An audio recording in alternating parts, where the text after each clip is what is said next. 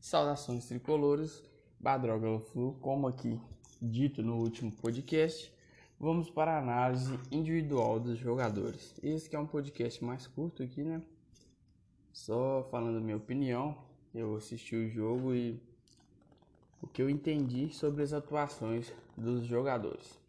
Começando aqui, na verdade, antes de começar, eu peço a vocês que sigam aí as nossas playlists de podcast, siga a gente lá no Twitter e deixe os comentários lá no, no Instagram, na verdade Instagram, no Twitter.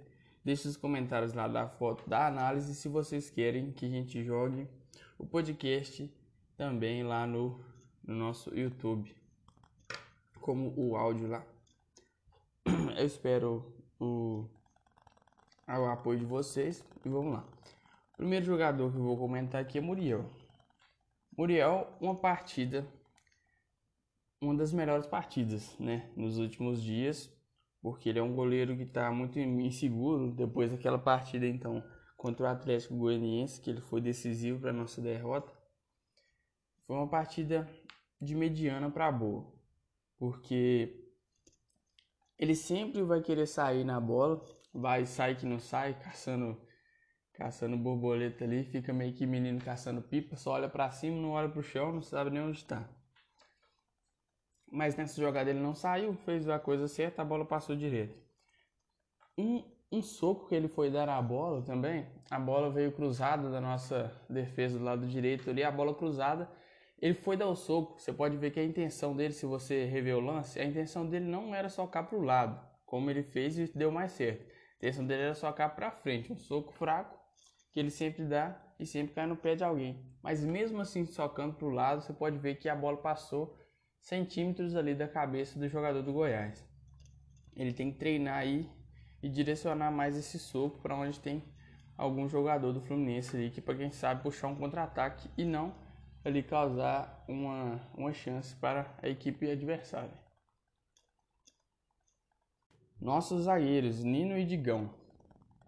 Nino e Digão teve, tiveram uma atuação ali parecida, tanto que até no gol, eu acho que os dois falham junto ao todo mundo descer olhando a bola e não ver que o, o centroavante do, do Atlético do Atlético não, cabeça lá no Atlético já que o centroavante ali do Goiás que é conhecido da torcida, o Rafael Moro, o Rimé, tinha parado no lance e eles continuaram ali correndo, olhando a bola, fazendo a linha. Isso aí é um erro duplo, né? Se ao menos se um deles tivessem ali ficado, permanecido, acho que ia dificultar mais o gol, porque ele foi muito tranquilo. Deu ele de perna esquerda estou no cantinho do Muriel, sem chance para ele. E essa não teve culpa do Muriel. Muriel, então, para mim, fica com 7 pontos pela boa atuação, por ter levado dois gols, mas não não teve culpa nos dois, ainda mais no pênalti, quase defendeu. Nino fica com 5 pontos pela atuação não foi uma atuação ruim, mas levaram dois gols ali, um achei muita falha deles. Digão, fica com seis pontos, apesar de ter feito o pênalti ali, se redimiu e fez o gol.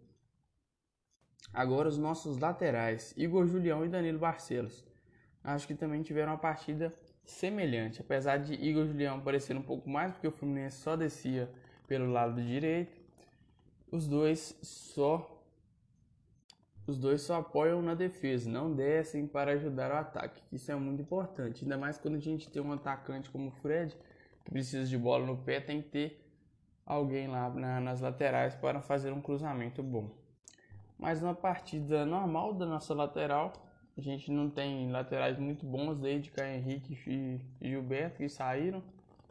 Nossa, lateral com Caio Henrique e Gilberto era bom, hein? Aí a gente fica saudade. Mas quando a gente sabe que Igor Julião é, vai ser substituído aí pelo, pelo nosso menino Calegari, a gente sabe que não vai mudar muito. É óbvio que o Calegari apoia um pouco mais, só que também deixa muito, muito espaço. E Danilo Barcelos, a gente sabe quem que são os reservas, ou quem são, ou quem é o reserva, né? Hoje entrou o Daniel, esse sem nota, porque a gente não viu a atuação dele. Quando ele entrou já estava todo mundo no abafa já, já estava com o jogo praticamente definido nossos volantes agora, Hudson e Dodge. Hudson, uma partida que, apesar de, de ser ruim, foi boa comparado às últimas atuações dele. Porque deu um, um, um passe decisivo pro gol do, do Iago Felipe e deu uma roubada de bola muito boa para a virada do Fluminense, que foi muito importante naquele momento. Que foi logo após o gol do Goiás, não deu tempo nem de, de respirar. Mas é um jogador ali que a gente pode esperar mais dele, sabe que ele tem a técnica melhor. A gente espera que esse passe dele seja um pouco mais acelerado. Tem um passe muito lento, ele é um jogador muito lento, então a gente fica à espera aí da melhora. A nota dele é 5 nesse jogo. Dodge. Dodge, como eu disse ontem, é um cara decisivo que faz as transições ali. Fica junto com a zaga ali na saída de bola, sempre consegue pegar a bola, passar dois, três e tocar a bola em melhores condições na frente. Só que falta alguém que encoste junto com ele ali. É, ele é um jogador bom, a partida dele é abaixo é uma partida melhor. Eu acho que ele foi o jogador mais decisivo do jogo hoje, que fazia as transições, porque não tinha ninguém para fazer isso. Quem estava na, na posição de armação não armava. Então ele que foi. Na verdade, quem armou o jogo ali foi o Digão, Nino e Doide, né? Aí fica a seus critérios. A nota dele aqui, 5,5, pela uma boa atuação. Agora, quem era para ser nosso armador, a posição de armadura ali, é o Nenê. Nenê que não é armador, não adianta colocar ele como armador, só que ele é um bom finalizador. Uma partida muito ruim, muito ruim mesmo. Até os 15 minutos do, do primeiro tempo não tinha acertado nenhum passe, nenhum passe simples. Uma partida muito abaixo.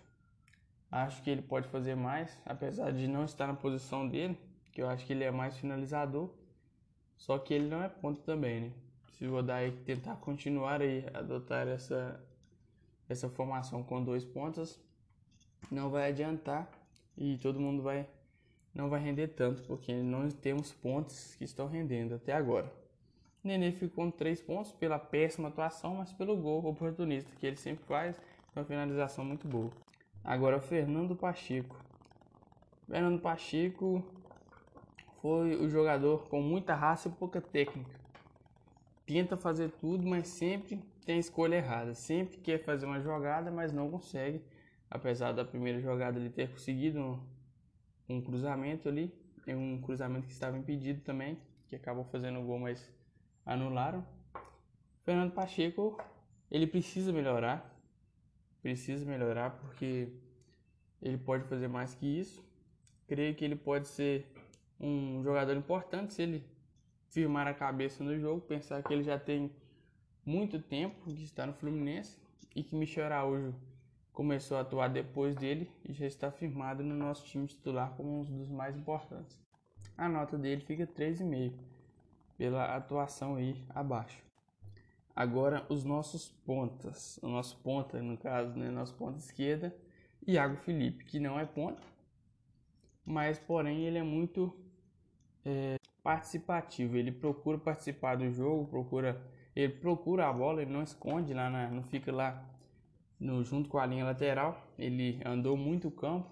Iago Felipe aí conseguiu fazer um gol, estava impedido. Depois fez um outro gol muito bonito, uma batida. Ele teve muita, muita precisão ali. E só que ele não é ali o nosso ponto, apesar de não termos pontos rendendo, ele não é o nosso ponto, apesar de ter rendido um pouco. É, ele é um meia, meia volante. Então, se não for escalado como meia volante, não tem como a gente analisar direito ali a atuação dele. A gente não sabe, porque é um time muito fraco também, Goiás. Está entre os times mais fracos do, do campeonato. E a nota dele fica com 5 pontos.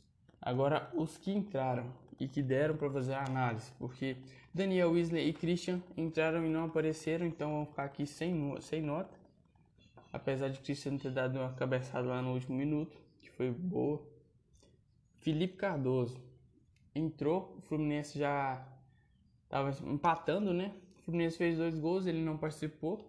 Ele tá aí só para tapar buraco, porque o Fred não joga o jogo inteiro. Quando o Lucas chegar, isso vai passar. Felipe Cardoso que fica com a nota 1, pois não participou de nada. Agora é Caio Paulista. Caio Paulista é o tipo de cara igual o Iago Felipe, ele é muito participativo, ele procura o lance, procura a bola, mas tem segurança ali para dar um drible. Só que apesar do cruzamento dele ser muito bom, ele cruzou na cabeça do Fred, o que ninguém conseguiu fazer no jogo ou no jogo passado, ele conseguiu fazer nesse jogo com cruzamento na cabeça de Fred. Ele fica com a nota 5 ali, pela participação dele, por ser uma das melhores partidas, apesar das partidas dele ser muito ruim, balizada por baixo ali, fica 5 pontos. Agora Fred. Fred é um jogador, apesar de indispensável, a gente pode pensar que ele não está armado muito bem ali, pois ele é o primeiro que tem que dar o bote. E ele é lento, como a gente sabe, a idade é avançada, ele não tem mais a vitalidade que ele tinha lá em 2010. Já se passaram 10 anos aí.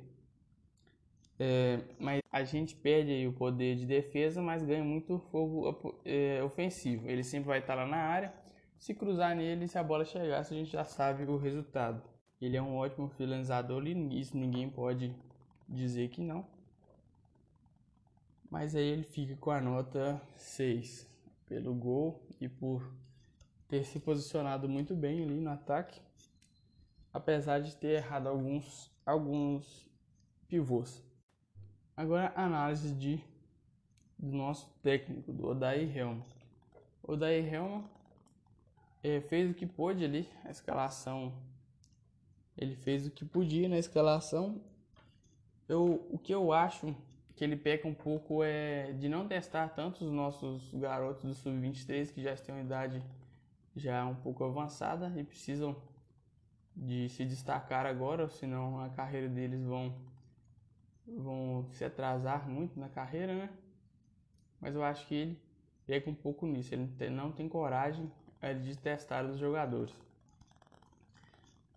Mas é técnico não tem nota aí por causa do, da, dos inúmeros desfalques. Ele mexeu, mexeu o que pôde, não tinha como fazer outra coisa. Apesar de eu querer ver o Christian jogando mais, querer ver o Daniel jogando mais também para ver se a gente tem um lateral ali bom para ficar acima do nosso do nosso nosso querido cara lá da lateral que eu não vou falar o nome. Mas é isso aí. O Campeonato Brasileiro está com um nível muito muito ruim, muito péssimo. Esse jogo que a gente não tinha é, atacante direito, né? Já tinha o Iago improvisado lá e depois entrou um, uma pessoa que a gente sabe que já não rendeu, mas que a gente conseguiu fazer quatro gols no oportunismo. É, esse campeonato brasileiro é assim mesmo. Aí é o próximo jogo da gente contra o Bahia. E a gente espera ver como o Bahia vai entrar, porque o Bahia goleou o Vasco aí. Como golear o Vasco não é tão difícil assim, mas ganhou de 3 a 0. E a gente espera ver se esse jogo contra o Bahia vai ser o primeiro dos jogos difíceis ou vai ser o último dos jogos fáceis. É isso aí, galera. Segue a gente lá no Instagram, Flu. Segue a gente na nossa playlist do Spotify. E é isso, valeu, até a próxima.